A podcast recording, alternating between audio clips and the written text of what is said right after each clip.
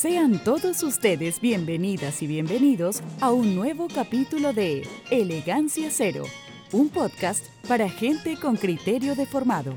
Cada semana, Lalo, Felipe y Esteban comentan los hechos más importantes que ocurren en esta larga y angosta faja de tierra llamada Chile, sin tanto libro y sin poderes fácticos que nos pauteen. Escuche bajo su propio riesgo. Buenas noches, bienvenidos otro martes más al late show favorito de Ultronia. ¿ya?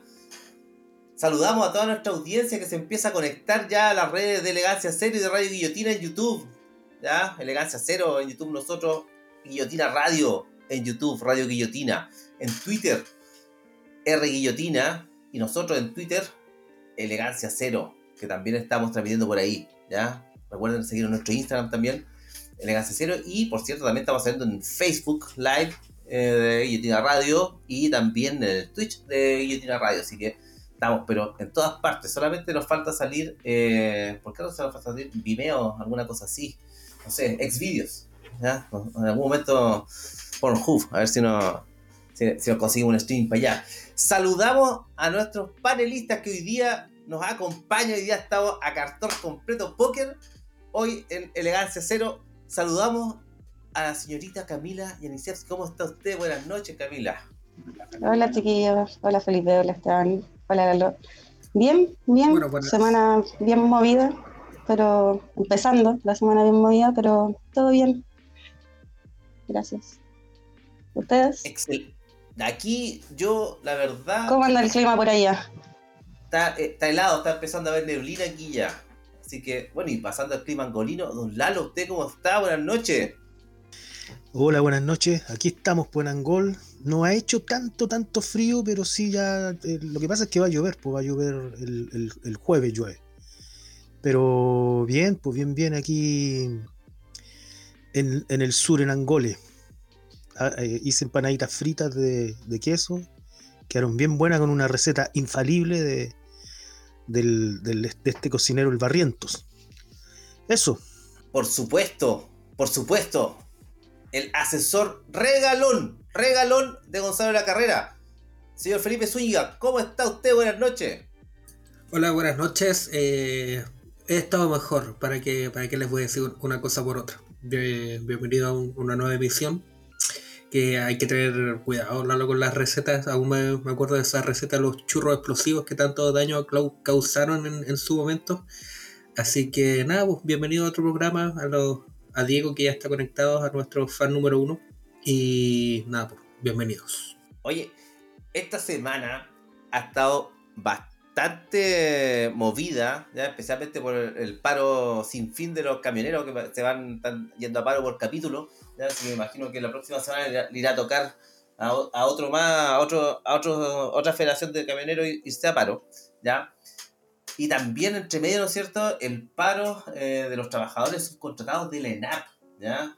Diferencia de trato ahí significativa. Vamos a hablar de eso un rato más. Y por cierto, algo que no ocurre nunca en este país, algo raro, ¿ya? Pillaron a un Paco retirado con el tremendo arsenal en la casa. Habían fusiles de asalto con mira telescópica, con los rifles de sniper. Yo estuve buscando los modelos en, Google para cachar que era lo que tenían. Ni, le- ni les cuento, chiquillos, ni les cuento. ¿ya? Y eh, una noticia que ahora hay en desarrollo, que la vamos a estar siguiendo en el transcurso de noche, a ver si es que arroja algo, algo interesante, si da un poquito de mantequita, que es, ¿no es cierto?, Eh, la entrevista que empezó hace un rato ya en, en Mega, eh, Karina Oliva, ¿ya? ¿Irá, estar- ¿Estarán sudando frío algunas personas en este instante? ¿Ya? ¿Será, eh, ¿Será que están, eh, como eh, diría vulgarmente alguien, cagando tallarines ya algunos? ¿Ya? Ya lo veremos, pero opiniones, predicciones para, la, para esta declaración de, de Karina Oliva en Mega, doña Camila. Eh, la estoy siguiendo, así que está atenta ahí a- al, al de- del Frente Amplio. Eh, bueno, y creo que ella se, presentaba como que ella no era una víctima. eh, está bien oscura la, situación de la Karina Oliva, pero recuerden que hasta el presidente salió ahí embetunado con, con que las platas se habían ido a su campaña, entonces, y bueno, después de tanto tiempo de, silencio, de dimes y diretes, de especulaciones, eh, creo que ya era necesario que, que la Karina Oliva em, saliera a, entregar la, postura, ¿cierto? Para también tener nosotros eh, y poder hacer un, un análisis más, más certero, porque la verdad es que teníamos y tenemos bastante poca información, lo que hemos sabido a través de medios de información que, de comunicación que hacen investigaciones, ¿cierto? Algunas cuñas por aquí y por allá. Así que encuentro re importante escuchar lo que tiene que decir la, la Karina Oliva y, y, nada, atenta a sus declaraciones, así que cualquier cosita los voy a ir interrumpiendo para ir contándoles. Se vienen cositas, se vienen cositas. Karina Oliva, me dijo que va a terminar como Javiera Parada. Yo creo que por ahí, por ahí por la cosa. Don Felipe, ¿Javiera Parada? Javiera Parada o Frank Cinco, cinco Ángeles, una, una de dos. Frank Pentangeli para, para nuestro amigo cinematográfico. Sí, hoy día súper positivo. Vengo con un ánimo así exultante. Para, la competencia del canal de YouTube de al lado, dice usted. Así es. Ya. Oiga, y don Lalo, don Lalo, ¿Cómo, están los códigos por aquí? ¿Ah? ¿Cómo están los códigos? ¿Se respetan los códigos en esta generación de, políticos? Eh, bueno, estos hechos van mostrando un poco también la cara más allá, más allá de la, y lo conversábamos en la previa con el, con Esteban, eh, más allá de la posición política, eh, que, que, es lo de fondo y es lo importante, hay una cuestión que, no es menor, digamos, y que tiene que ver con la densidad, la, la, la profundidad del hacer político. Y estas cosas solamente demuestran que no, hay mucho de eso. Y, y, es una lástima porque al final de cuentas, más allá de que uno no les crea y no les compre en términos políticos, eh, si yo les comprara y les creyera en términos políticos, estaría súper asustado porque no tienen profundidad, pues no, no, no, no, no tienen, yo diría que de alguna manera eh, es una especie como falta de ética eh, eh, y, que empiezan a salir, eh, ya puta, salen va a salir hablando por Megavisión en contra de lo que ella fue parte, digamos, del, Frente Amplio y, y, en alguna manera uno puede decir, bueno, ya que el Frente Amplio, la, la, ¿cómo se llama?, la dejó tirada en el camino, entonces estas pugnas que, que me, parece que demuestran más allá de cualquier connotación legal o o cómo se llama, o, moral en el sentido de que está bien o que está mal, eh, demuestran nomás que no tienen, o sea, cada vez muestran que no tienen dedos para el piano nomás, pues. Ay, ay. Menos muñeca que una tienda de modelismo Oiga, pero pasemos al, próximo tema, que el primer tema que es eh, la seguidilla de, manifestaciones de distinta naturaleza que hubieron en estos últimos días partamos con el paro de camioneros, paro de camioneros sin fin. habían negociado con algunos ya en la mitad de semana y resulta que el viernes fue ya para acá, para el sur, nuevo, otras federaciones tomándose los caminos, pidiendo el tejo más pasado, ya ni siquiera era estado intermedio, sino que era eh, eh, Gulags y, ¿cómo se llama? Y Napalm para todas las comunidades eh, mapuche, digamos, de, de la Araucanía. Yo no entiendo todo. Recién ayer ¿ya? Ayer eh, se dice, hay ley de seguridad de Estado, no hay, hay ponen las queridas, pues las retiran. ¿Qué chucha pasa aquí? Don Lalo. Yo por lo menos, ah, ah, disculpa, me tomé la palabra antes. Yo por lo menos lo, lo que pude eh, ver y estuve revisando la prensa, efectivamente estos camioneros eh, vendrían siendo camioneros descolgados. el presidente de la Confederación Nacional de Dueños de los Camiones, la CNDC, eh, de hecho, se pronunció y dijo que esto era absolutamente innecesario, eh, que se juntaban a, tomar cerveza y a hacer asado, eh, y que no representaba, ¿cierto?, en nada lo que al gremio, ¿ya? los trató de, los camioneros descolgados, que efectivamente sí cortaron nuevamente la, ruta 160 en Coronel, pidiendo militares en las calles se trataría de un grupo aproximado de, de 20 camiones, pero que están descolgados del gremio y que el gremio pues, eh, tampoco hace, lo, lo, reconoce como, como suyo. Eso es lo que yo les podría eh, agregar sobre el tema de los, de los camioneros. sálvese quien pueda.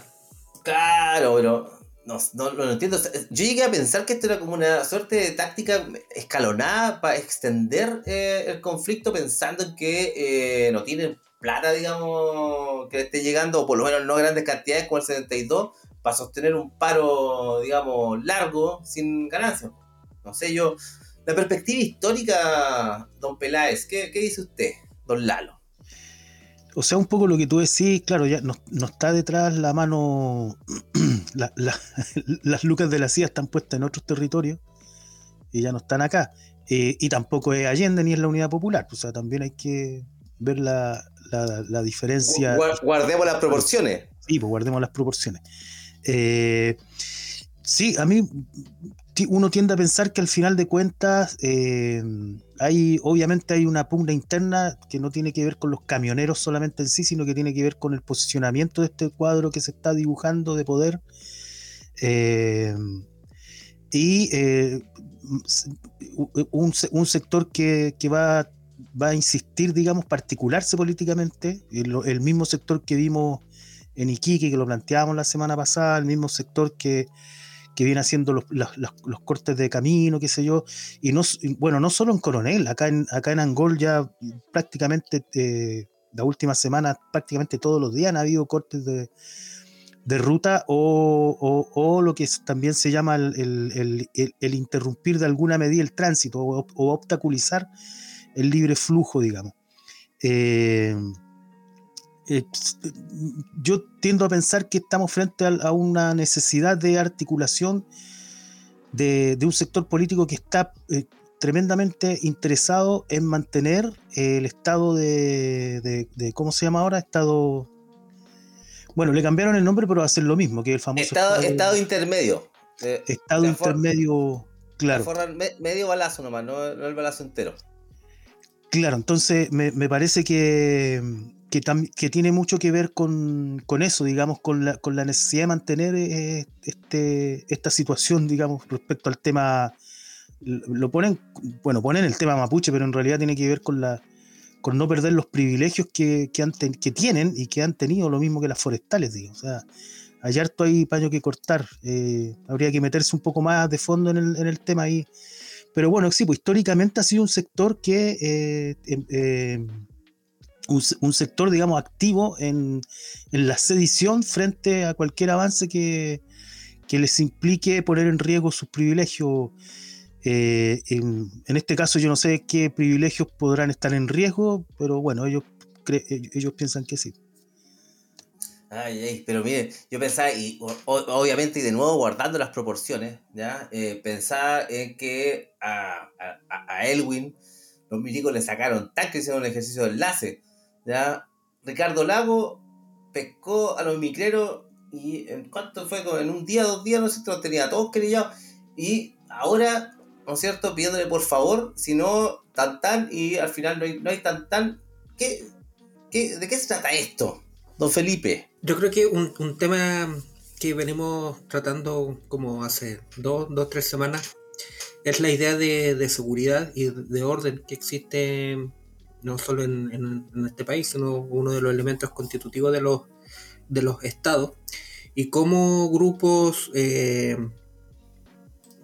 desprotegidos o, no en, comunión con, los sectores más productivos más, más grandes, están instalando esta idea de que la seguridad y el orden público está en directa contradicción con la que, algo que manifestaba un poco el Lalo la semana pasada, que yo no, estaba tan, tan de acuerdo con esa idea, pero ahora yo creo que, tenía razón, de cómo el tema de la, de la seguridad se está utilizando en comunión con lo que, lo que manifiesta el gobierno para eh, desarrollar una agenda de control social eh, más... Eh, más puntúa, por decirlo de alguna forma, porque al final del día que esta wea del estado intermedio, que no hasta el nombre es estúpido, el, hasta el nombre es lo suficiente, porque Piñera presentó un proyecto de, salvaguardo de la infraestructura crítica, que es algo mucho más, más acotado y, como más, más, más choque, no, no, es, no es, menos, menos, digerible, ese, ese sapo es menos digerible. Pero aquí con esta idea del proyecto eh, intermedio, eh, lo que se busca básicamente es declarar estados de excepción constitucional sin tener que pedirle permiso al, Congreso. Entonces, me resulta muy curioso que, por un lado, el gobierno es tan, débil para, abordar el, tema de los paros de los camioneros con las herramientas legales que, que ya tiene, que es básicamente la ley de seguridad interior del Estado, o como dije la semana pasada, que llamen a los pacos grúa y saquen los camiones cagando de ahí y se los lleven presos, locos, que tiren guanaco, que tiren zorrillos, si, si el aparato represivo del Estado existe. Los últimos dos años han invertido harta plata en, en aparato represivo. La otra vez vi el camión gigante ese que se pone en plaza de armas, el, la cuca móvil gigante que, que compraron, que es un camión llevan esa hueá de camión y empiezan a eso y empiezan a tirar camiones. ¿Cuál es el, cuál es el tema? El tema es ese. Por un lado, este gobierno manifiesta una debilidad absoluta con el gremio y los camioneros, pero al mismo tiempo quieren hacer un, proyecto de, de, de, de, protección de la infraestructura crítica. Y el temor que siempre con estas avanzonas eh, del orden es que al final eso siempre son para eh, aplicarse al, al pobre, al pobre, al desprotegido, y no al, poderoso que ocupa esta. esta y, me queda muy claro conversando con, otra, otra persona cuando hicieron la, el lavado de imagen a, esta, este vendedor del barrio Makes, que él básicamente decía que empezaron a disparar a tontas y a locas porque veían una turba que les iba a saltar el, en los negocios, los toldos y tenían que, protegerse, que el, el, mismo argumento que usan los camioneros en el norte, que los inmigrantes nos van a matar, o en el sur que los mapuches nos van a quemar los camiones, que y los camiones mágicos que se queman siempre los camiones y no la madera. Yo creo que la, magia del sur. La magia del sur. Yo creo que es, preocupante eh, el avance de la agenda represiva del Estado en un contexto de que la represión, y lo dije yo mismo la semana pasada, se ocupa con una discrecionalidad eh, evidente. Hoy día de nuevo estaban reprimiendo afuera de la puerta central y al parecer, no, es una información confirmada, al parecer pasaron a llevar a otra niña y atropellaron a otra persona afuera de la puerta central. Y después lo, vamos a enlazar con el, con el punto final, que mi hipótesis es la siguiente. Carabineros de Chile no es una institución que esté en este momento legitimada, eh, para mí obviamente, para el, monopolio de la fuerza legítima del Estado. Por eso me da mucho temor cuando los veo en colegios dando charlas a estudiantes de seguridad. Me da mucho temor cuando los veo, eh, no sé, en la calle eh, haciendo control de tránsito. Y, no, no, no una institución confiable por los escándalos de corrupción, por los escándalos de violación de derechos humanos y por un, tema que nadie, nadie quiere hablar o no quieren investigar, que es la cooptación que, tiene Carabineros de Chile con, lo, con el AMPA, con los narcos y, y como se vio el, tema, el, el, barrio Mex, que también la discrecionalidad misma de la, la represión que ellos, porque yo estuve ahí y y me quedó muy, muy pegado a la, la encerrona que hicieron avanzando hacia el escenario, mientras al otro lado estaban agarrando a balazos la gente. Entonces, es, para terminar eso, son, la quema del metro. Ahí dice que, que, Miguel Montoya, que hoy día se, se hizo una comisión investigadora del, en la Cámara de Diputados para ver este tema, pero eh, me parece que esos dos temas son preocupantes. Uno, eh, la disgregación también del grupo de, de camioneros, que con como los comerciantes de son pequeños grupos que, no son el gran empresariado, pero que actúan como la, barra brava del, empresariado y incluso este mismo personero de Mix dijo que ellos eran la primera línea de, la defensa de los negocios frente a la orden de desorden todo eso. Uno, eso es lo primero que me preocupa. Dos, la discrecionalidad de la represión. Y tres, eh, el intento que tiene este gobierno para hacer pasar una legislación entre manos, entre gallos y medianoche para aumentar eh, la camisa de fuerza y la mano que, aprieta el cuello en términos de, represión y control social. Eso. Nunca mejor dicho, las barras bravas y casualmente eh, Pancho Malo anda ahí. ¿Ya? Casualmente. Gran, amigo de, de Ruiz Eh, eh, activo participante en campañas políticas de la derecha, ¿no es cierto? Con sus brigadistas, que casualmente son todos de la Garra Blanca, por supuesto, no, no, piensen mal, lo que pasa es que la gente Colo Colo es una gente muy patriota. Doña, doña Camila, ¿qué le, qué le parece, eh, digamos, la presencia de estos, de estos grupillos como, por ejemplo, las Barras Bravas? Em, sí, efectivamente a él se lo, se lo ha visto bien vinculado, eh, sobre todo en la campaña del, rechazo. Eh, lo hemos visto liderando eh, incluso ciertos cierto espacios. Y bueno, el, tema de la, de la barra y todo eso, bueno, un problema que, que, es mucho más profundo que el de Pancho Malo. y bueno, lo, lo de May em, ahí ya podemos pasar a hablar de las armas. No, no sé si me estoy adelantando un poco, pero eh, vamos, con esto a pasar para allá. Sí, yo creo que, que por ahí también va, va la cosa y, este tipo, la verdad yo no sé qué hace suelto, no sé qué hace, qué hace en la calle con, con los antecedentes que, que, él tiene, pero sí, es efectivo. Eh, y lo malo es que, que lidera, eh, lidera, eh, tiene su, discurso que, atrae gente, la gente lo sigue.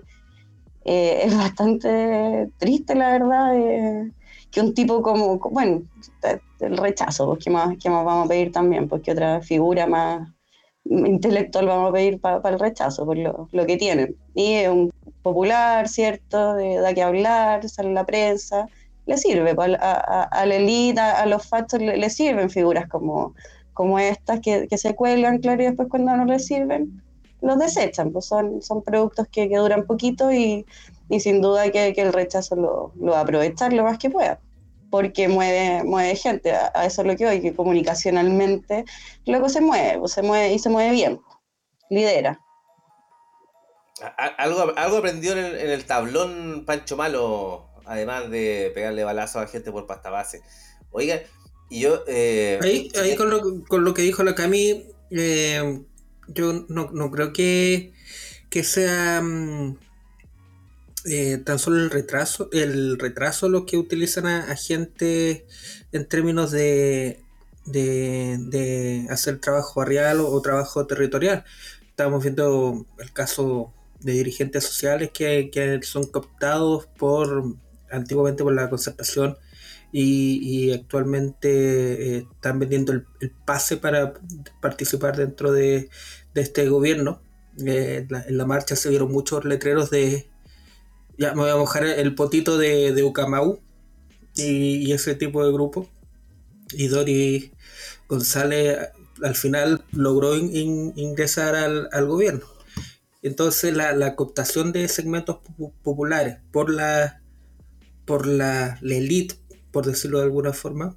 Eh, no creo que sea patrimonio solamente de la, de la derecha y el retraso, y yo creo que esa es lo que hace tan, tan peligroso este, este escenario, porque cuando la gente se habla de tener calle, cuando alguien tiene o no tiene calle, hacen eh, de una forma yo creo un tanto eh, como para disminuir eh, el trabajo territorial que efectivamente se hace y que por mucho tiempo la, izquierda abandonó. Y, ahora estamos en un escenario en que el Estado, en, los estratos más, más invisibles de, las poblaciones, de los colegios, de los barrios, de los hospitales, está desapareciendo y esos espacios se están, se están llenando por discursos que, como, como dice un, un oyente de, nuestro, de nuestro programa, dar, respuestas simples a problemas complejos. Y eso, eso es,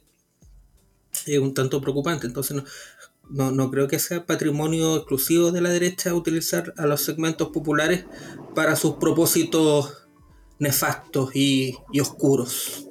Sí, no, sin, sin duda que siempre esta mecánica ha sido utilizada por, por ambos eh, bandos, pero hablando precisamente de él y el rechazo, es obvio que nadie más se va a, a, quemar o qué sé yo, y obviamente estos son personajes que son manipulables, que no deben tener mucha inteligencia intelectuales, entonces eh, son, son muy manejables. Pues, entonces, eh, otras personas no, no, se van a quemar la, eh, las manos ni, ni, el nombre, qué sé yo. Entonces, estos tipos sirven, pues, porque son, son facilitos de manejar. A eso es lo, lo que yo digo, pero sin duda que, que siempre levantar ciertos nombres o mártires incluso se ha hecho siempre y una cosa que se va a seguir haciendo. Eso. Eh, por si acaso, haciendo un, un, pequeño aro eh, para, el, para, Diego, uno de nuestros auditores que fieles de todas las semanas, ¿ya? saludos para él. ¿ya? Eh, sí, por cierto, que puede hacer preguntas aquí, las vamos a ir poniendo algunas, ¿no es cierto? Para que las vayan respondiendo. Aquí están todos mirando el chat, está mirando Lalo, la Camila, a Felipe. Les puedo contar además que por mientras que parece que ya terminó la, entrevista de Oliva, duró menos que nuestro podcast, por lo que veo. Ya. Eso no, habla también de Megavisión, que, o sea, de Mega, digo, uy, se me cayó el carnet de nuevo. Ya, Mega, ya. Pero bueno, en fin. Oye, y pasando, eh, digamos, por por el, tema de la balacera y todo eso, y tal como lo había vinculado, Camila, ¿usted qué nos puede decir eh, respecto eh, a, esto, a, estas armas que se encontraron en la casa de, de un suboficial retirado de carabinero? Ojo que parece que no era que no era retirado. Hoy día que era del golpe más encima. Pillé de la prensa. Así es. Inventando algo. Es, lo, retiraron el día que se la noticia. Lo, que pude, por lo menos yo reporté, era que sí, efectivamente era, era retirado, que ya 25 años retirado, y que él era, era armero de, de carabineros, pues él trabajaba eh, con armas hechizas, hacía pericia, eh, confeccionaba armas. Y uy, aquí hay mucho, yo creo que hay muchos cabos, eh, no sueltos, pero sí que analizar. Esto eh, claramente no es un hecho aislado.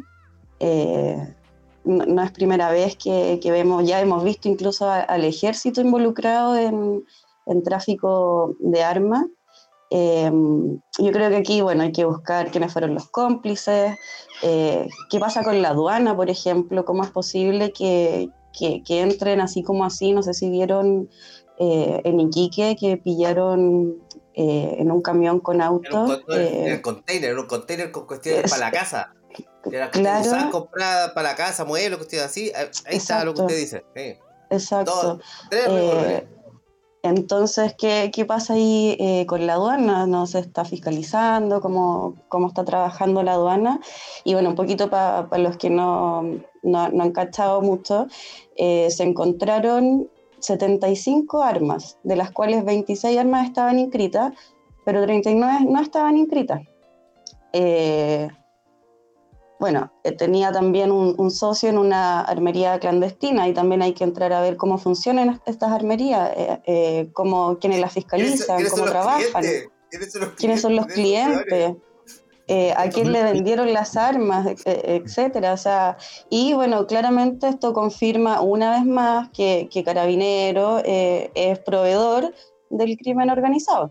O sea, es una prueba más porque, como insisto, esto no es un, hecho aislado. O sea, esto ya lo hemos visto, lo hemos visto antes, así que eh, yo me pregunto es gravísimo.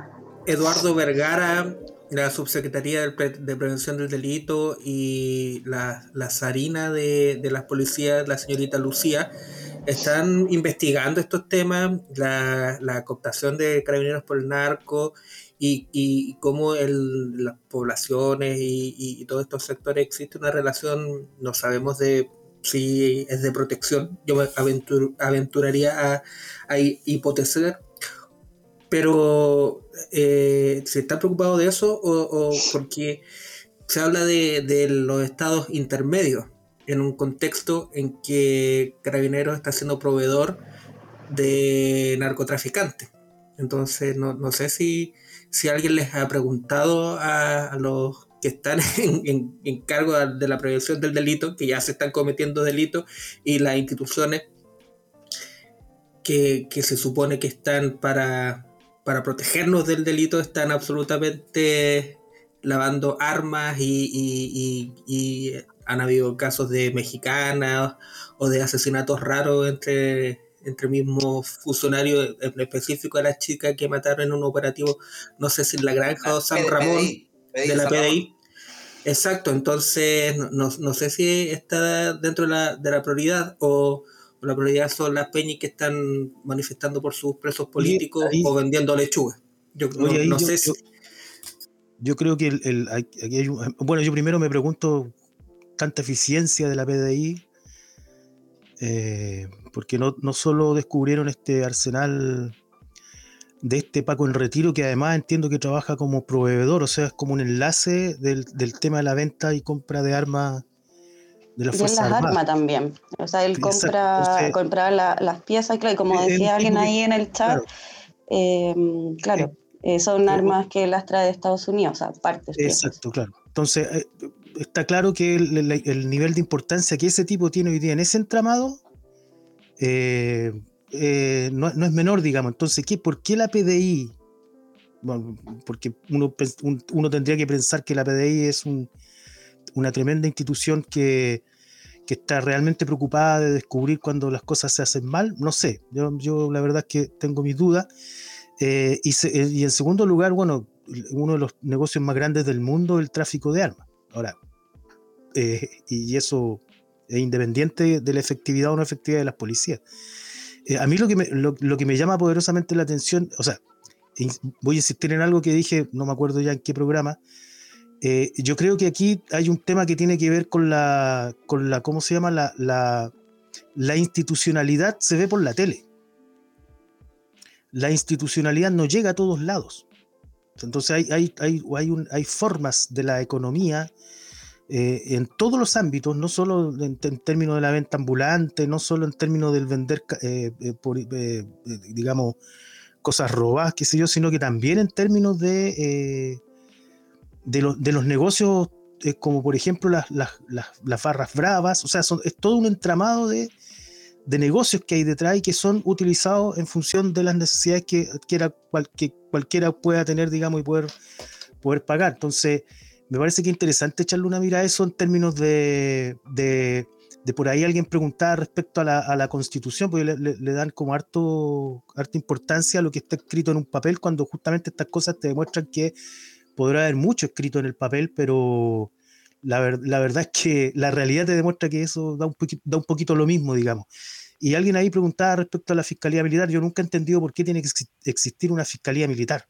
O sea, e, es interesante porque el mundo militar tiene todo aparte. Pues, o sea, aparte tienen un sistema socialista de previsión, eh, tienen un sistema socialista de salud, tienen un sistema eh, eh, incluso aparte de, justicia, digamos. O sea, me parece que eso debería ser una, de las cosas que se debieran acabar, pero acabar en serio, pues, no, no, no, no escrita en un, en un papel.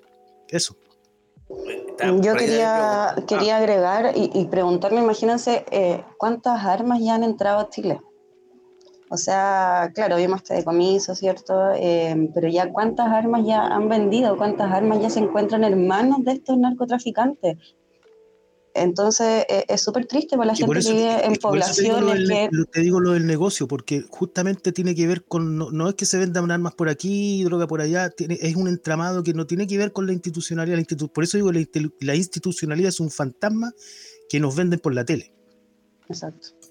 Y ojo también con el tema que nosotros hacemos mucho la relación con el, con el narco y sí, pero yo me hago la pregunta, el comando triciano, el APRA, de dónde están obteniendo los fierros, porque eh, eh, habría que hacerse esa pregunta también, porque hay pusieron en el chat que estaba hablando de, la, del tipo este que estaba vendiendo el arma, pero los clientes, ya se está investigando los clientes, la fiscalía tiene antecedentes, porque eh, caemos también en, al menos el, el, primer pensamiento que son los delincuentes, los narcos, las pobres, en el castillo, pero ojo que también pueden, con los temas de, de, movimientos casi sediciosos que hay en la zona de los chiquillos, que también podrían estar siendo, siendo armados por, por un, corrupto. Si, si el corrupto no, no, hace, no hace distinción entre sus clientes, sería un, pésimo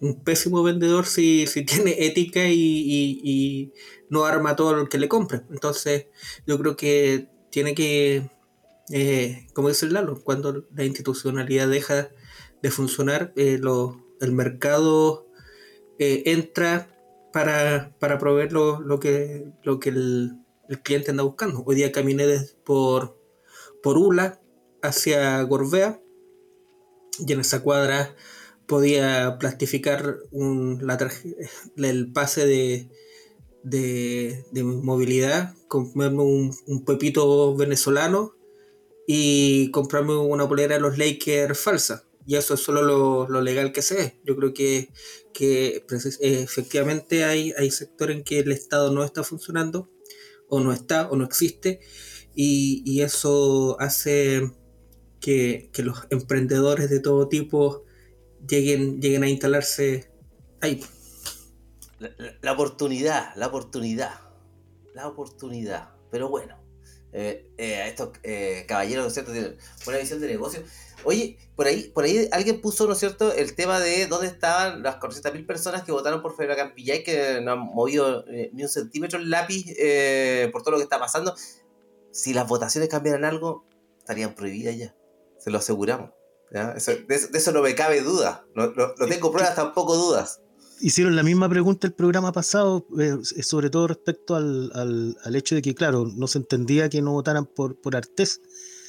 Eh, bueno, ahí funcionan las máquinas propagandísticas electorales y, y, esas cosas, digamos. Y con todo el respeto que me merece, me merece la Campillay, eh, el fenómeno de voto de la Campillay tiene que ver específicamente con, un tema de derechos humanos, eh, como un ícono del tema de los derechos humanos, la represión que, ejerció el gobierno de Piñera y que se, y que se sigue ejerciendo hoy día, digamos. hay, que, hay que tener ojo en eso, digamos.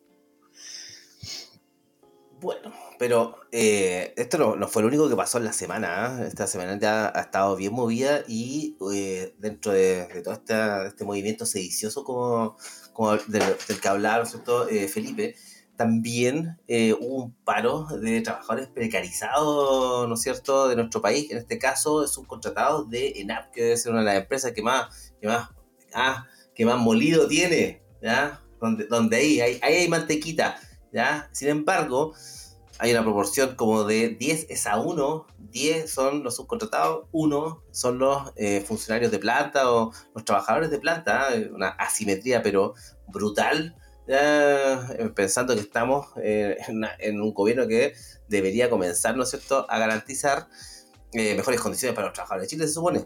Sin embargo, mientras los camioneros, ¿no es cierto?, hacían asado, esta, esta, vez, esta vez no fueron a buscar manifestantes los cafés con piernas, y hay que por último ya algo, algo, algo ahora, pero para los eh, trabajadores movilizados eh, de ENAP hubo Luma, ¿no es cierto? Hubo cárcel, ya se fueron presos, detenidos, ¿no es cierto? Lo mostraron en una, en una condición indigna, tienen una, detrás de las rejas papales en una comisaría ahí en Concepción, no sé, eh, la asimetría en el trato del que ya habla don Felipe. Asimetría, don Felipe, ¿qué, le parece el trato a los trabajadores de ENAP? Yo creo que estamos en un problema bastante grave eh, porque este gobierno ya mostró las cartas que iba, que iba a utilizar respecto a,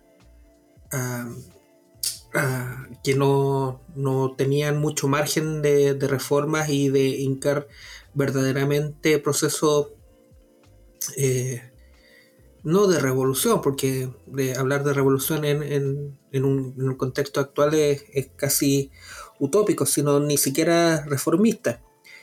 Existe todo el, debate que se dio con el cuarto, no sé si el cuarto, el, quinto retiro que no fue, y que varios personeros de, de gobierno usaron el mismo discurso que, que Juan Sutil, de que el Estado ya no puede hacer, seguir haciendo transferencias económicas a, los sectores más, más pobres y más, más eh, expuestos en estos momentos, sino que a través del mercado del trabajo, la gente, ellos mismos iban a ser sus propios agentes de cambio, como, como se dice estúticamente, y que iban a, iban a poder surgir y, alcanzar el, desarrollo. Pero no estamos dando, o sea, no nos estamos dando cuenta, ya es, algo que se sabe y que groseramente evidente ahora. Y algo groseramente evidente y que gente como la Fundación Sol, Senda Consei, que viene trabajando hace años, es como el, mercado de, de trabajo formal se ha ido reduciendo, se ha ido desmembrando y cada vez existe más precarización laboral. Entonces el tema de los subcontratistas, pero sobre todo el tema de los trabajadores a honorarios, las personas autoempleadas, las personas que, realizan actividades económicas eh, en la más absoluta desprotección. El freelanceo.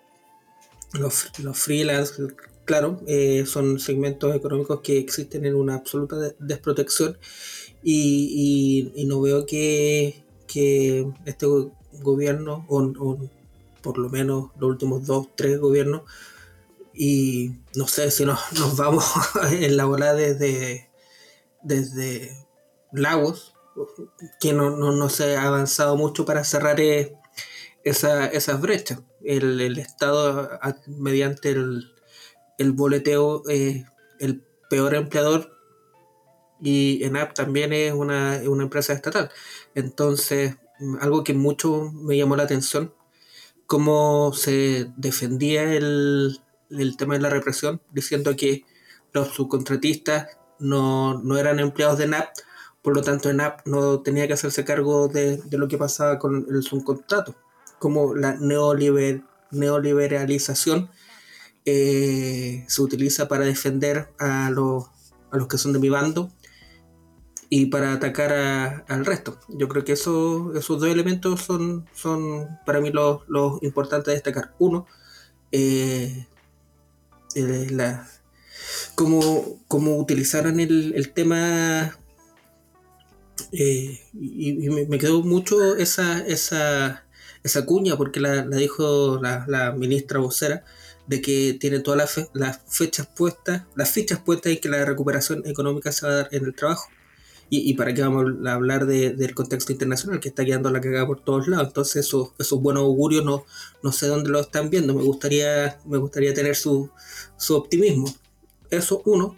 Dos, eh, la, precariedad laboral que existe en, en Chile, que es algo que uno ve en todos lados, se puede ver cómo la gente se está autoempleando y tres, eh, es ese como discurso eh, que niega la realidad para defender a, mi bando, ese, ese medio barra brava también volvemos que, todo lo que hago yo está bien y lo que hace el, otro está mal, sin sentarse a pensar que existen temas estructurales que cruzan la, la, distancia entre ellos y nosotros. Eso. Oiga, pero aquí tenemos, yo creo que aquí todos hemos sido exponentes de, la precarización laboral en algún momento. ¿ah? Eh, aquí, los cuatro seguros, eh, yo sé que tres de aquí hemos estado en algún momento de nuestra vida, bastante largo por lo demás, más de una ocasión a un horario. Camila, me imagino que desarrolla sus actividades eh, como profesional de las comunicaciones, digamos, de la freelance. Doña Camila, ¿Qué, le parece la actitud que está tomando eh, represiva el gobierno con los trabajadores precarizados? Eh, sí, sin duda, como lo decía Felipe, eh, lo que vimos con los trabajadores de NAP versus lo que vimos con los trabajadores los, camioneros es una diferencia bien grande. O sea, aquí se fue gente detenida, creo que Esteban dijiste, hubieron, hubieron lumazo, ¿cierto? Em, y bueno, yo creo que, que, lo que está pasando con ENAP nos viene también a, recordar que también hay otros servicios de gente que también está subcontratada. Eh, hablaba con, con, un compañero, ¿cierto? Me decía el metro, por ejemplo, eh, gente que trabaja en el metro, pero no trabaja para el metro, sino que está subcontratada. Em, el Estado mismo, eh, escuchaba una entrevista de, de, un trabajador sindical que decía, hay muchos guardias que, que son del Estado eh, que están subcontratados, o sea, el Estado también subcontrata. Em, para que hablar de las personas, los guardias, eh, eh, las personas del aseo. Entonces, em, sin salirme de, del tema de NAP, sin duda esto toca muchas otras aristas, ¿cierto? Eh, como son, son estas personas y bueno, y recordar que, que esto de la subcontratación es una, una herencia de, de, los 30 años de, la dictadura, eh, que sin duda tiene que, haber una, una reforma en, en, en, ese ámbito en, en laboral. Entonces yo creo que no debemos eh, olvidarnos también de los tantos y tantas otros trabajadores y trabajadoras que eh, hacen sus funciones, desempeñan sus funciones, ¿cierto?, eh, bajo, bajo esta subcontratación. Y bueno, lo, lo de la represión, eh, claro, es, es, lamentable y una vez más vemos que los privilegios que tiene camioneros para cortar una calle, para cortar el tránsito, para cortar ruta y sin embargo eh, personas que se están eh, y, y, que sus demandas son súper válidas, o sea, eh, tienen hacer la misma pega eh, prácticamente que la que hacen otras personas de, NAP.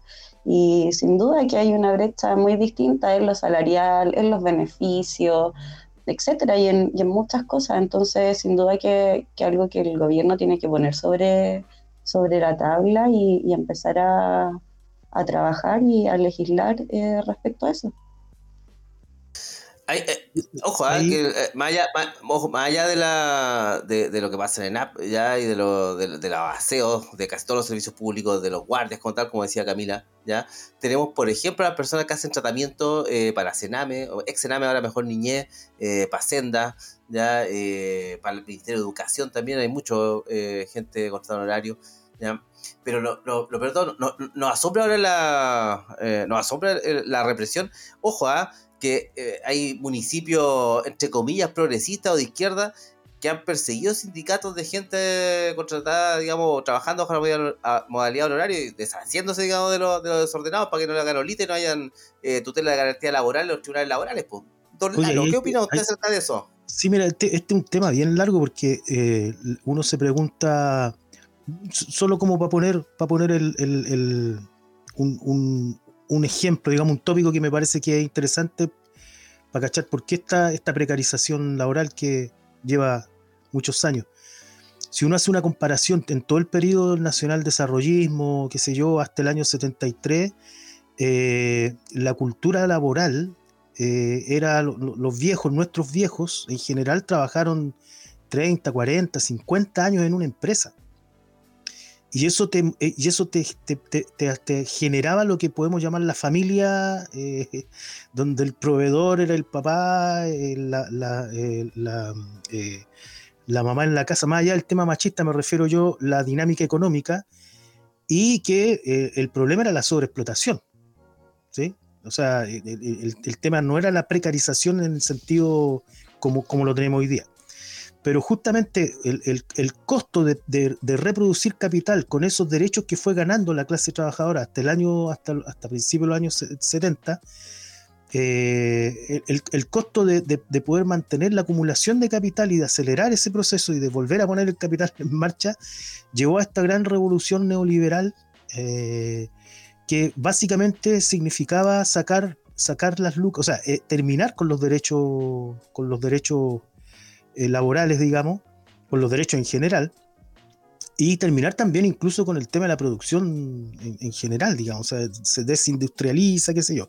Y eso trae un elemento que, que me parece que hoy día es, es, es, es, central, es neurálgico a la hora de entender las crisis que se han venido desarrollando en términos de explosiones sociales y todo eso, que es justamente la precarización laboral, porque es de dónde va esa plata que tú generas pero que no te la pagan va obviamente al bolsillo del, capital. Entonces, ¿cuál es, cuál es la, gran, el, el, gran tema? Pusieron primero como tema el, esto de la de que el, menos Estado y más mercado, ¿cachai? que es una falsa dicotomía. Y es tan falsa que eh, eh, lo, que lo que hacen no es que el Estado haya, haya decrecido, digamos, o sea, no es que el Estado sea más chico, sino que el Estado es incluso más grande que, antes, pero lo que pasa es que precarizaron las formas de contratación y por tanto precarizaron los derechos. Entonces tú tenías que en el Estado tenemos, eh, entiendo que el Estado da como un millón, un millón cien de, de empleos, y de ese millón cien de empleos, un 40% está a contrata, otro 40% está a, a, honorarios, que es peor todavía, y solo un 20% respondería a la categoría de, de, planta, y dentro de eso la Fuerza Armada, digamos. Entonces, eh, eh, me parece a mí que la, pelea por el tema de la precarización viene hace rato. y me parece que lo que, es, lo que resalta con este paro de la ENAP tiene, es un punto neurálgico. O sea, la economía, la economía, la acumulación de capital, ya no solo es a través de la producción, porque ya no, mucha producción, o sea, ya no hay, no hay una gran industrialización, sino que además ya empieza a, eh, echar mano a los, a los derechos y a, la mercantilización de los derechos. Y, y, una, una de las formas, digamos, de acumulación es la precarización laboral. Entonces, lo que está saltando sobre la mesa es eso, digamos, o sea, los trabajadores sin derechos. Yo trabajé durante 21 años en, en municipios para programas eh, y total, o sea, siempre a honorarios, y, y a honorarios significaba que se les paraba el hoyo y te echaban, digamos.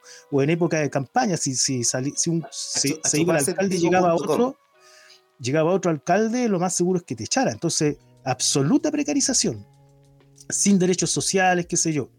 Nosotros dimos toda una pelea a partir del año 2018, cuando, cuando se establece esta famosa ley de que a los honorarios, a pesar de que no teníamos derecho se nos iba igual a retener las leyes sociales, digamos. Eh, se dio toda una pelea porque nosotros decíamos la pelea no es, porque ah, ah, bueno, los sectores que hoy día están en el gobierno peleaban por mejorar las condiciones laborales, eh, siguiendo, siguiendo con lo de ser honorarios.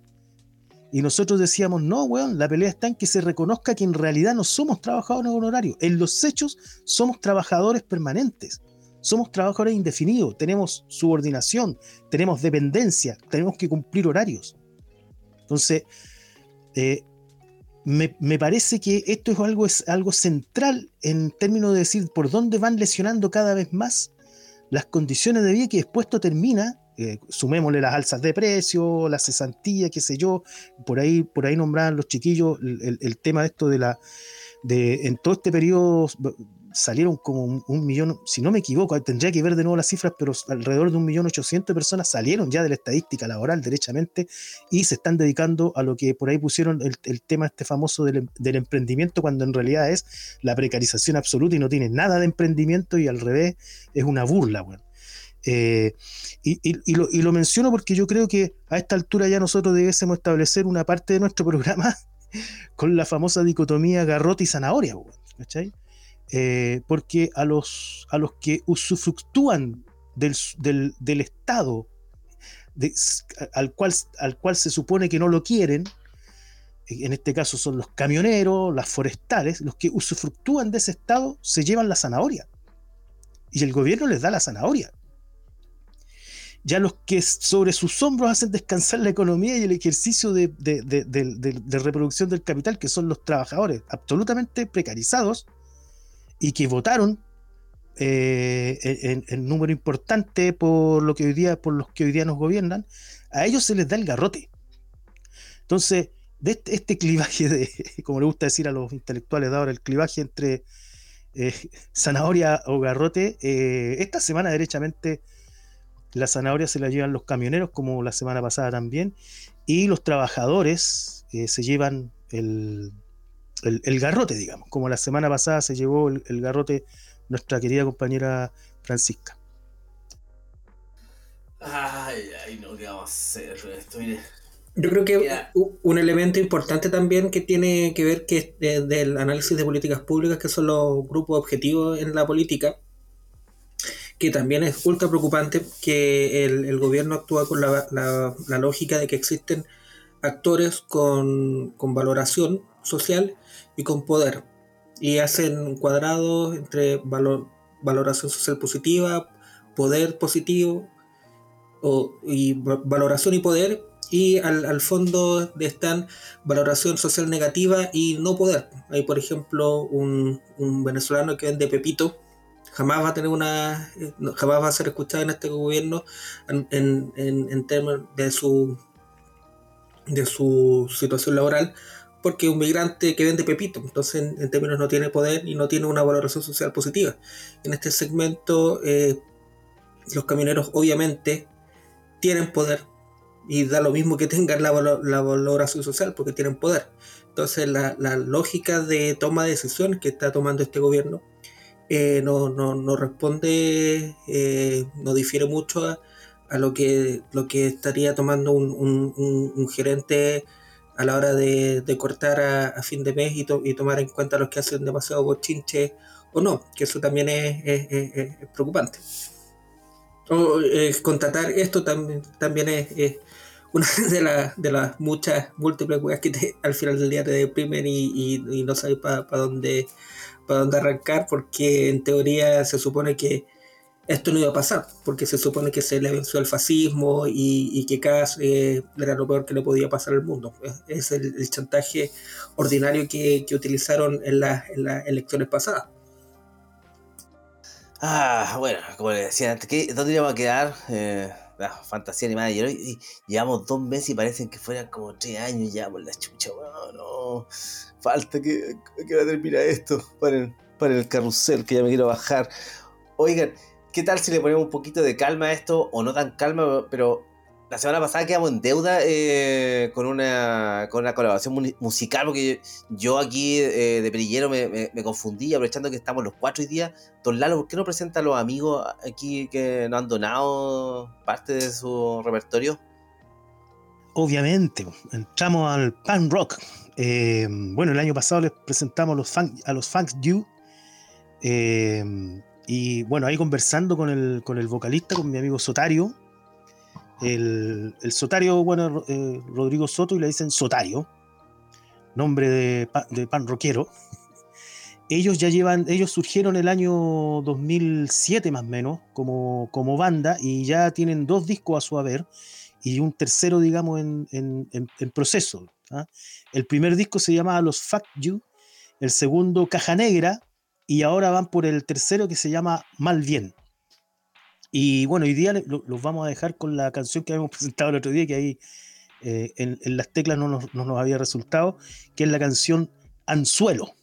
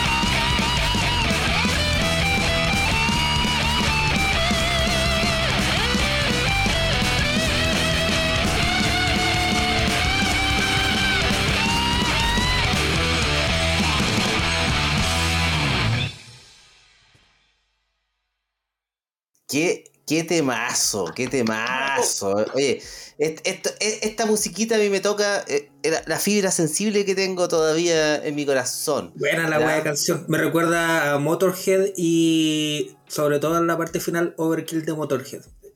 temazo, uno de los mejores temas que hemos presentado en el programa. Gracias a los Fuck You. Sí, fuck you, fuck you, fuck you.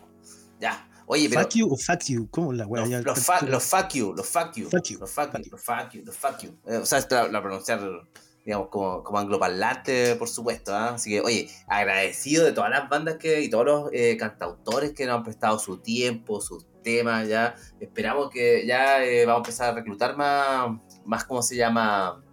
Más aporte, digamos, más diversos de otros lados para los que quieran cooperar. Si están viendo el programa, tiene una banda, ya saben, ya mándenos un link ahí para para escucharlos eh, y poder incluirlo en la parrilla, por si acaso. Ah, ah Oscar Waldo, Oscar Waldo, va tarde usted. Usted va a estar en, elegancia cero ahí de, de, Saludos, audiencia. Tendrá que estar por acá, ¿no? Así que eso. Oye, pero ya estamos entrando, estamos, estamos entrando, ¿no es cierto? Estamos entrando a la parte favorita de los niños, ¿ya? Que es el minuto de confianza, ¿ya? De nuestros panelistas. Y vamos a partir eh, por nuestra ilustre panelista, doña Camila. Su minuto de confianza. Eh, voy a tomar más de, de un minuto de confianza yo, eh, con su permiso. Eh, bueno, primero que todo, el coronavirus. eh, hoy día eh, retrocedimos, ¿cierto? Ya empezamos a retroceder por, por un alza en los contagios. Hoy día ya estábamos bordeando los 12.000 eh, eh, contagios activos en, en la región metropolitana. Así que una noticia triste para, para los patriotas, pero lo siento, se van a tener que volver a poner el bozal, como les dicen ellos. Eh, también quería darme un minuto para eh, la rotación que va a haber en, en 16 comunas de- del país, eh, esta dotación de, de carabineros, eh, que sin duda eh, la presencia policial siempre va a ser importante en las poblaciones, eh, pero no es el, el tema de fondo. Gabriel Boric, eh, en, uno de- en su programa, ¿cierto? Él dijo que, que iba a hacer una refundación de carabineros. Eh, y creo que por ahí va la cosa y ese es el punto. No sacamos nada con, con poner eh, policía ¿cierto? en todas la- las comunas, estas 16 comunas, si no, tocamos el, el tema de fondo, porque Carabineros tampoco eh, está muy preparado ¿cierto? en inteligencia, en, en etcétera, en protocolos, eh, ya lo hemos visto antes que protocolos saben, saben muy poco. Entonces, eh, sin duda siempre, como dije, eh, Carabineros en las calles va a ser efectivo, pero pero no es lo principal. Y quiero terminar eh, recordando una vez más eh, lo que pasó con, con, Francisca Sandoval de Canal 3 La Victoria, que, que sigue en, en riesgo eh, hoy día eh, pudimos ver que, que, el pistolero, uno de los pistoleros, eh, sigue suelto, está, está en la calle, lo que me parece eh, gravísimo porque era un sujeto que ya contaba con una orden de, de detención vigente y sin embargo el Ministerio Público, eh, el fiscal que está a cargo de este caso, eh, no deja a esta persona en, en prisión preventiva total, sino que les dan una, le dan una, una cautelar de, les dan una cautelar de, arresto eh, domiciliario eh, que Canal 13, ¿cierto? En, un, en, una investigación que se fueron a parar ahí de punto fijo, eh, Carabineros iba, ¿cierto?, a, a, hacer, a ver que, este sujeto estuviese en su casa. Sin embargo, Carabineros se iba y esta persona deambulaba por las calles como si aquí no pasase nada. Eh, esta información se, eh, se le entregó a la Fiscalía, eh, al Ministerio del Interior también, eh, y sin embargo, la audiencia para cambiar la cautelar va a ser el 13 eh, de mayo. Así que vamos a estar ahí muy presentes, nosotros todos los que hacemos periodismo independiente, hacemos comunicación social, porque esto no puede seguir pasando, no pueden seguir atacando a la prensa así, nosotros estamos muy vulnerables eh, a salir a las calles a reportear y la inseguridad que vivimos los que reporteamos, la verdad es que, es tremendo. Así que nada, mandarle un caluroso saludo a los compañeros y compañeras de Canal 3 La Victoria. Eh, y nada, esperemos que esto no, no se vuelva a repetir ni, ni, con ellos ni con ningún otro medio de los que estamos ahí y hemos estado en la calle eh, mostrando lo, lo, que la televisión o los diarios eh, hegemógenos no, no, quieren, no quieren mostrar. Así que nada, lamentable lo que está pasando con, este, con esto y bueno, reiterar mi, mis saludos a, a los compañeros de Canal 3 La Victoria. Don Felipe, llegó la hora de su minuto de confianza. Yo quiero utilizar mi minuto de confianza para eh, hacer eh, un, enlace a lo, al hilo que publicó hoy día Senda, Senda, el Centro de Estudios de la Economía, eh, Manuel Riesco y todo, todos esos monos locos, que eh, en términos de, de, cifras analizaron que en 8 días de mayo de 2022 las AFP han perdido 15 mil millones de dólares. Que ellos hacen el cálculo que es básicamente un retiro de fondos de la, de la AFP a, la gente que todavía le queda fondos de la AFP. Los últimos 12 meses, las asegura aseguradoras de fondos de pensión han perdido 36 mil millones de dólares, similar a los otros dos retiros que han habido. Las AFP en un año han perdido 51 mil millones de dólares, que es más plata de lo, de lo que se ha, se ha sacado, la, la gente ha, recuperado de, su propia, de su propia trabajo. Aquí no, no, no, vayan a pensar que soy libertario, ni, ni mi ley, ni todo eso, esas personas que, que no se lavan, lavan, el pelo, pero eh, el, el, el, y estas cifras son, son evidentes y, y explicitan por qué la clase política, eh, uno de los, de los conceptos de este programa es la cooptación, por qué la clase política defiende eh, tanto a rajatabla a las AFP y no tiene nada que ver con la inflación. Es porque las AFP eh, también son, son cajas pagadoras de ellos mismos, pero básicamente la, la, lógica de la AFP y la función de la AFP es haber servido como, como un flujo monetario directo, sin control y absolutamente a libre disposición para la, la, la, la especulación capitalista y es uno de los mejores negocios.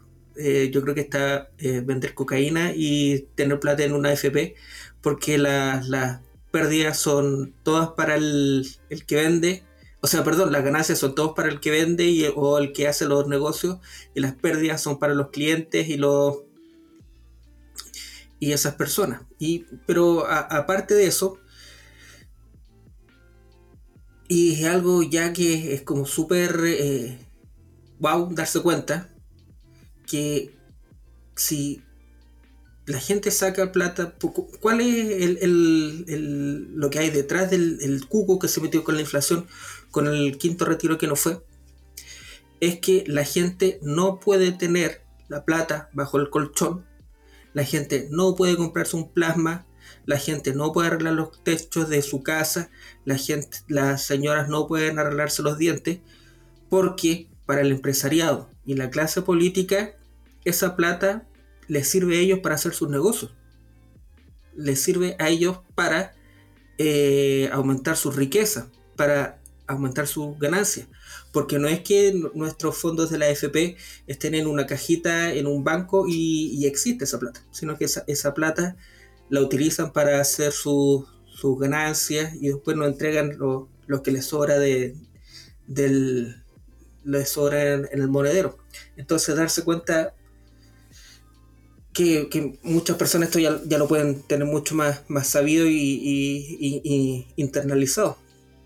Pero darse cuenta que esto es una gran estafa y que al final no somos dueños de nuestros fondos de pensiones y que para los boleteros eh, también era necesario que le hiciéramos caja a los, a los empresarios con el, el descuento de, de, leyes sociales que cada vez aumenta más.